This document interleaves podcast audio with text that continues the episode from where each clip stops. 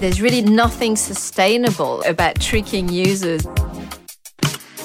Fair patterns are interfaces that empower users to make their own informed and free choices. Amurabi presents Fighting Dark Patterns. Regain your free will online. Hello and welcome everyone to a new episode of our podcast, Fighting Dark Patterns Regain Your Free Will Online. As you probably know by now, it's been a couple of episodes. Dark patterns are interfaces that deceive or manipulate you online to make you either act against your preferences or even against your interests. A sadly classic example, as I'm sure you've seen everywhere when you navigate, is the big fat green button saying I agree, on which you click without thinking and, of course, without reading, which means that you actually did not agree to anything, of course. Today, we'll be diving into a daunting question, given that dark patterns are everywhere. The question is Are dark patterns illicit? I was actually having fun a couple of days ago clicking on an article on dark patterns written by a very famous law firm, which is not the one our guests work for.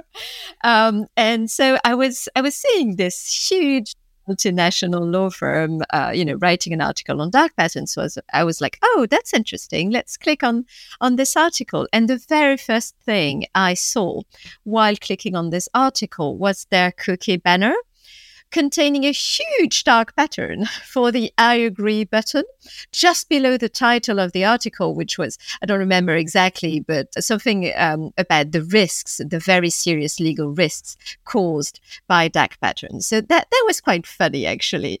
Anyway, that's just an anecdote to introduce our topic today. And with me today are two amazing lawyers with whom I've been collaborating very nicely and very successfully for a number of years years now. So I have the great pleasure of welcoming Gabriel Voisin, who's a partner at Bird and Bird, specializing in data protection and cybersecurity and privacy, along with Alexandre Vuchot, who's also a partner at Bird and Bird in the Paris office, specializing on namely consumer law. So, welcome you both. It's a real pleasure to have you on our podcast today. Hi, everybody. So, I guess my first question is according to you, as lawyers, as partners at Bird and Bird, what is the legal definition of dark patterns? Maybe I can uh, answer that question, Marie. So, um, actually, there's not one single legal definition of a dark pattern. As you rightly remind us, it's a different set of different practices, which are actually encompasses be- between different set of regulation I can name a few, um, most recently based on EU regulation. Uh, for instance, the Unfair Commercial Practice Directive or the Consumer Right Directive or the E-Commerce Directive, all of which are trying to define different sets of um, behaviors, um, rights, or obligations, um, which can be imposed on um, website or platforms, which actually will um, set the rules that uh, apply do not apply, what should be done or should not be done. So it can be protection from the consumers or things which could be forbidden to the site. Um, if you take the unfair commercial practice directive, for instance, it would be uh, the definition could be every manipulation um, of the behavior, um, which can actually be something that goes with the misleading practice or um, even to aggressive practice uh, equally to harassment on undue influence. So, depending on the, the severity of the behavior, you can have different set of regulation. Um, the Consumer Right Directive, for instance, will provide warranty uh, to the consumer, whereas the e-commerce directive will focus on ensuring that the consumer has pre-contractual information or right to withdraw, um, or making sure that they have um, right information and no hidden information um, the Unfair Contract Terms Directive equally would um, declare some uh, terms um, unenforceable in case uh, it would you know, distort uh, the consent of the consumer. Um, I can name uh, also maybe the, the, the platform to be business to regulation, which, for instance, gives some information about rankings and how um, different services would be ranked and offered to consumers. So, in a nutshell, it's very difficult to give one single legal definition. It's more a different set of regulation depending on where what is the, the objective of the regulation from data, consumer, competition, or even media regulation. Sure. I guess we can probably identify some commonalities in the definitions. To be honest, it's a work that we've done internally in our R&D lab because as you very rightfully said, it's a combination of legal grounds and therefore different definitions, which does not really help, you know, companies wondering whether they have any dark patterns on their apps or site, or even consumers or just citizens. So perhaps it would be interesting to to suggest a number of common points. For example, maybe, you know, it's just a couple of hints that we could give to our listeners. Manipulation, deception, altering autonomy, altering the architecture of choice and also ending up acting in a way that's different from your own preferences or that's even against your interests, of course. Does that make sense at all, Alexandre? Absolutely. It's really about, you know, something that you wouldn't have done had this dark pattern not been put in place. So yes, there's really distortion and abusing about the situation. Absolutely. Exactly. Thank you. Thanks a lot for that. So, I guess, you know, quite naturally, the next question is Are dark patterns illicit? And if so, on which grounds exactly? And once we dive into the legal grounds, of course, then, you know, we're also wondering about the legal risks incurred. So that's a question to both of you, of course.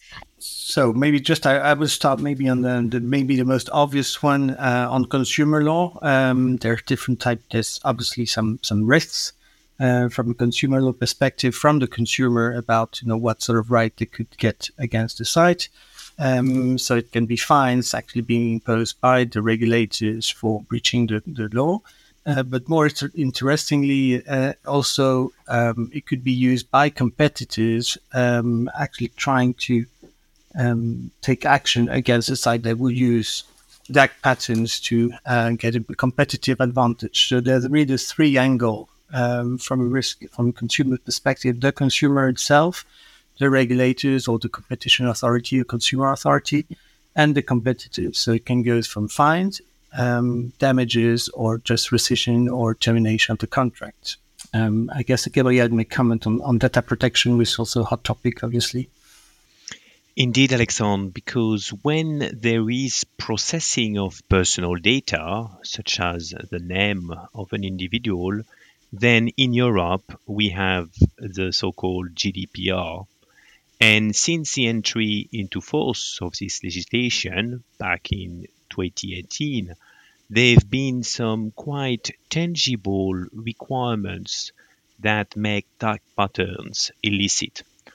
Taking two examples, um, for instance, if you try to obtain the consent of the individual for the processing of his data, then you must make sure that this consent has been freely given, uh-huh. is specific, is in the form, and unambiguous.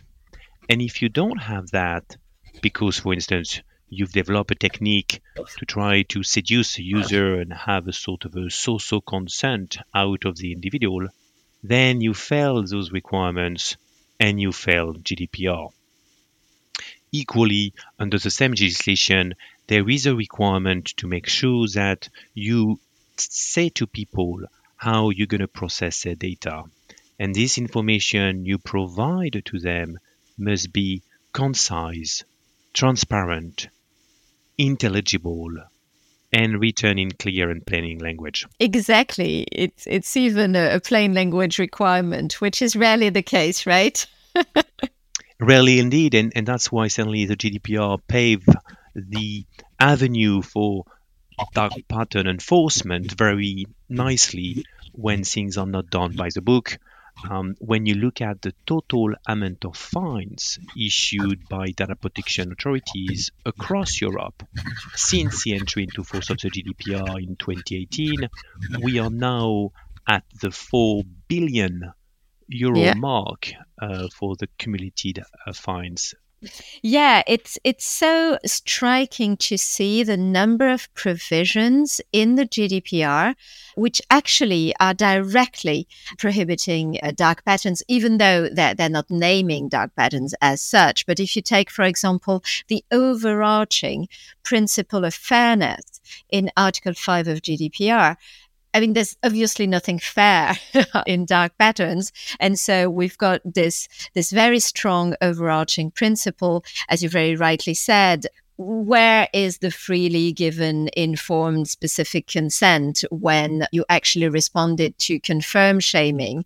And for the listeners who are not necessarily familiar with all the names of dark patterns, confirm shaming is a trick where the interface is trying to influence your choice by naming the button on which they don't want you to click in a way that will make you feel bad about clicking on it. So just very practically, you know, it's the button, oh no, I don't want to find my friends or I don't want any friends.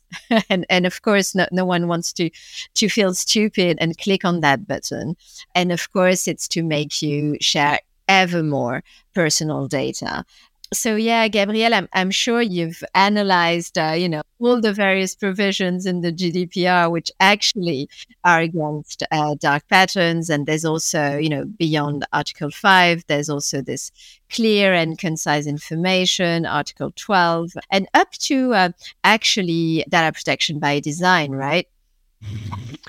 Correct. Yes, it's really this idea behind the privacy by design approach that from the time of the creation of your new ID, the new website, the new app, you really put yourself in the shoes of the users behind this ID, this tool, this app, and you try to make their environment, their experience as privacy friendly as possible.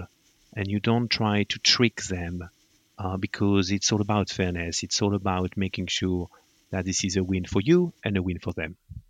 Exactly, exactly. And I guess that fairness by design is might have been uh, slightly uh, forgotten or overshadowed uh, in in the way interfaces have been created for, for a long time now. I guess it's a good time now to listen to someone who's extremely interesting when you think about the attention economy, even you know surveillance capitalism, as put by Shoshana Zuboff famously in her amazing book. I'm talking about Tristan Harris, of course, who's um, the founder of the Humane Technology think tank and we found uh, one of his declarations to the US Congress. It's not new, but we find it absolutely significant and important. And so we're going to listen to that and have your reactions just afterwards. Um, I'm going to go off script. I, I come here because I'm incredibly concerned. Um, I actually have a lifelong experience with deception and how technology influences people's minds. Uh, I was a magician as a kid, so I've started off by seeing the world this way. And then I studied at a lab called the Stanford Persuasive Technology Lab, actually with the founders of Instagram. And so I know the culture of the people who build these products and the way that it's designed intentionally for mass deception.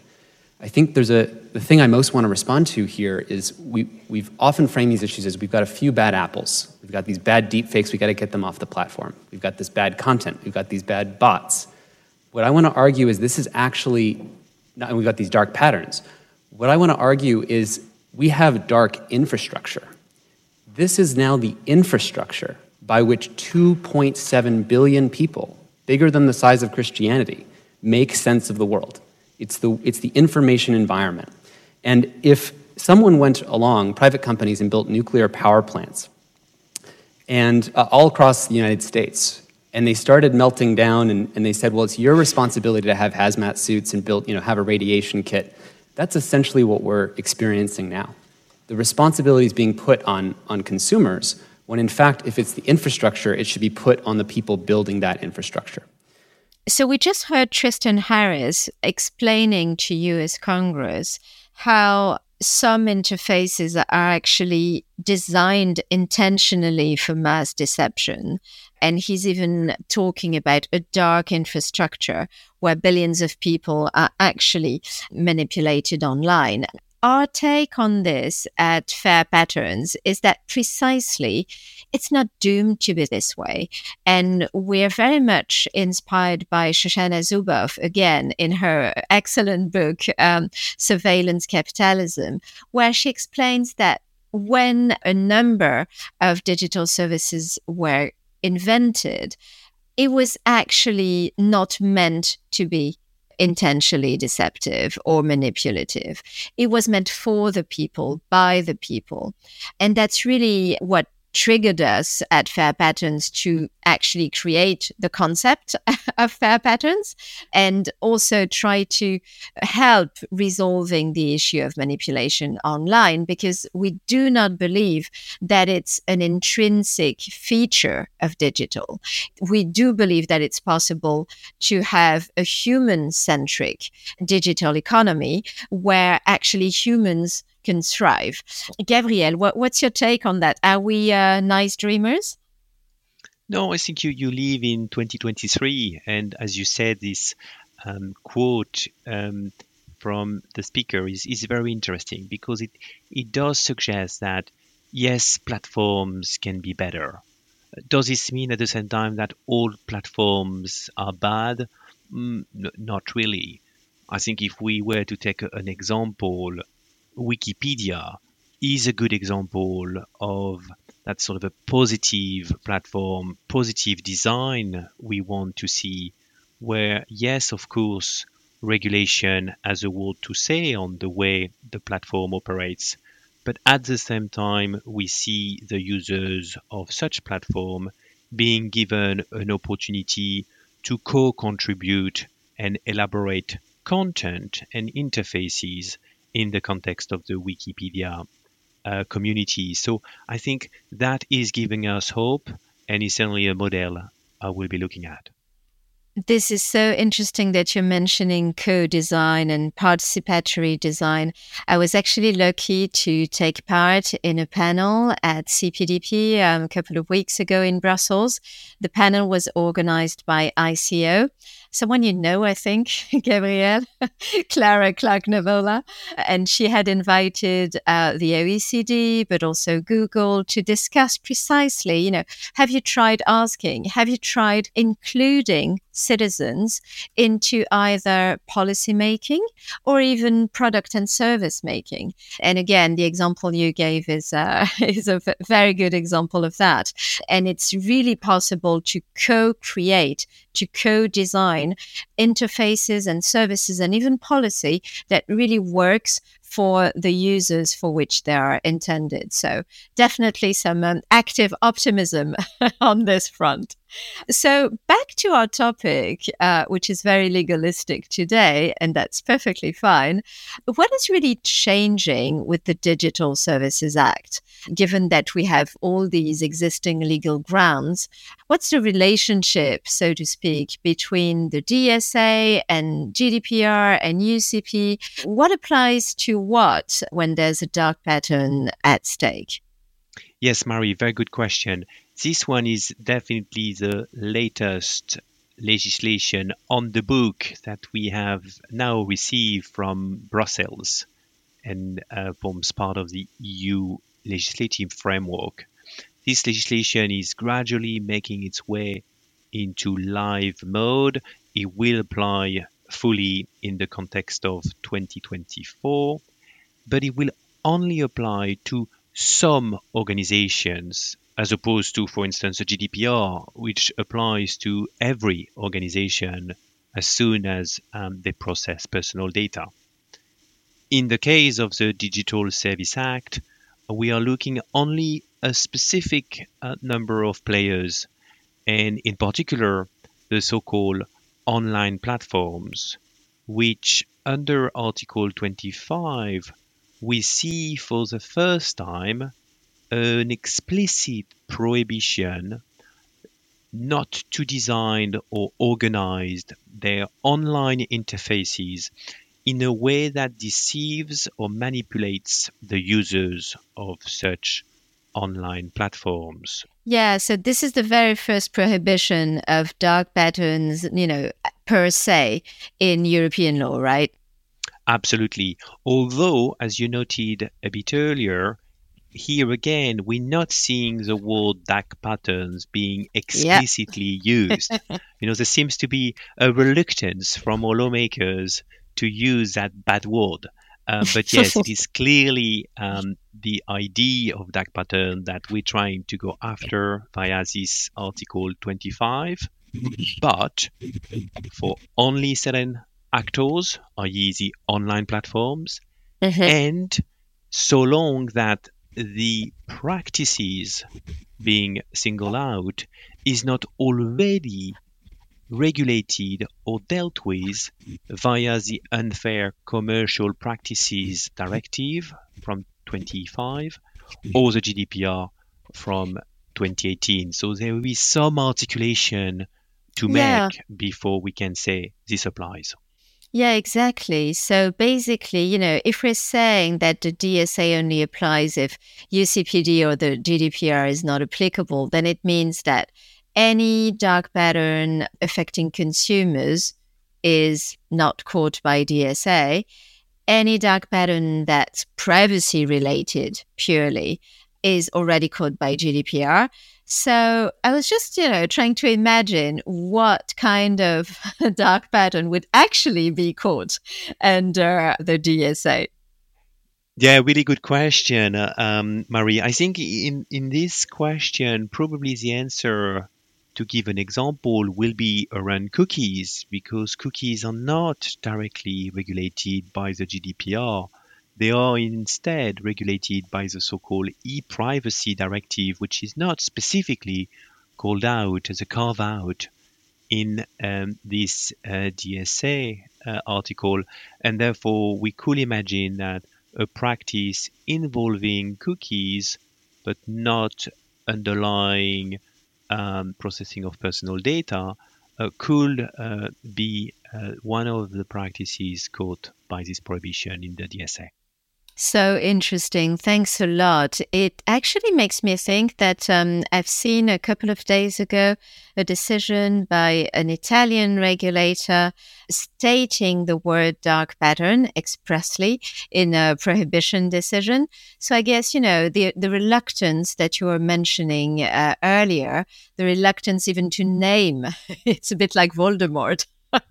even to name dark patterns in regulation, perhaps, you know, judges and regulators are actually more active now. They feel more empowered to actually resort to that concept. And uh, for the listeners, of course, we'll put the reference of this Italian case along with the podcast when we. Uh, publish it. We like to end our podcast with a very, very practical tip. So, in practice, what is the very practical tip that you would like to give to fight against dark patterns? And to whom would you like to give that tip? Well, if, if you can permit me to give two, I'll go for of two. course, we want Um, 10. Oh, right. Okay. Well, then let's start with two, uh, which I think should be addressed to the developer community or, or the corporates. um, Love it. Put it that way.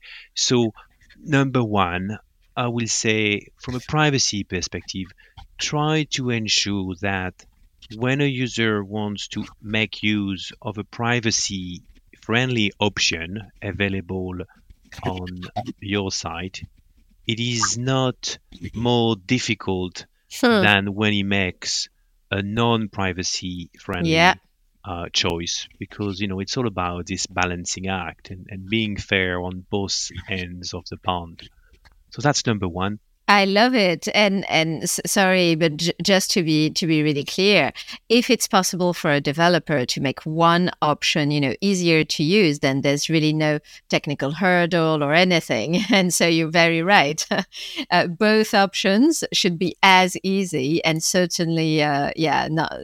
The privacy friendly option shouldn't be more difficult for sure. Yeah, great one. Love it. And the second one is the idea of, of privacy by default. Um, Mhm. I think, unfortunately, the, the recent tragic um, developments we've had in the online space, being, for instance, um, this teenager in France who decided Yeah. to pass away because of bullying and harassment on social media, emphasize the importance of make sure that we as adults protect our kids.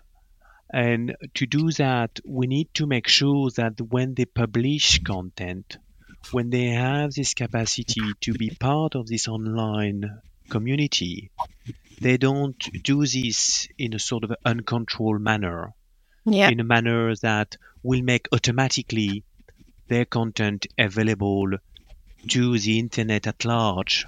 And instead, with this idea of privacy by default, we try to Yeah. limit to the sort of immediate sphere, the immediate uh, sort of a plus one network they have Yeah. around them in the online space, rather than trying to make a big splash with everybody from Indonesia to the US being in capacity to access to their content. I think that's um, Sure. a priority and something we could all help with. Absolutely. Uh, let's remind here that minors are actually one third of all internet users in the world. So it's definitely not a, a, a small issue. Um, and, and you're right, the, the privacy by default options should be absolutely present everywhere. I know that the Five Rights Foundation has done an amazing work uh, in their latest report that went out in April of this year uh, precisely on how to avoid dark patterns for kids. So uh, we, we will also put the link to the Five Rights Foundation report. Perhaps a practical tip from us as well. Um, we recently developed a sanity checklist. We call it this way. It's basically, you know, just a sanity check, very simple things to check when you design an interface. So, this is a practical tip for designers. And so, it's, you know, just checking that, for example, if you create two buttons for the same action, well, one button is not more salient than the other. Um, the shape and color and form are equivalent, and the text in the button is not uh, trying to influence users' choices. And by the way, one of the classic objection that we very often hear is yes, but we need to boost opt-ins. So if we don't make the I agree button, you know, big, fat, and green, how are we going to do that? Let me just share that uh, during CPDP, which I attended a couple of weeks ago, there was a study mentioned in the Netherlands that actually contextual advertising is more efficient than targeted advertising. So I'm not sure why we should definitely, you know, and all the time try try to boost opt-ins. Well, it's been a real pleasure having you both with us today in this uh, episode. Thank you very much to each of you, Alexandre and Gabriel, and speak very soon. Thank you all for listening to this episode. Are Dark Patterns Illicit? Definitely, uh, th- there was a lot to say. Um, our next episode will tackle uh, an equally interesting and important issue, which is what are the economic incentives? Uh, to fight against dark patterns. Definitely, it's going to be a fantastic episode. Thank you all for listening. Take care. Bye bye. Fighting Dark Patterns, a podcast by Amurabi. For further information, you can go to fairpatterns.com.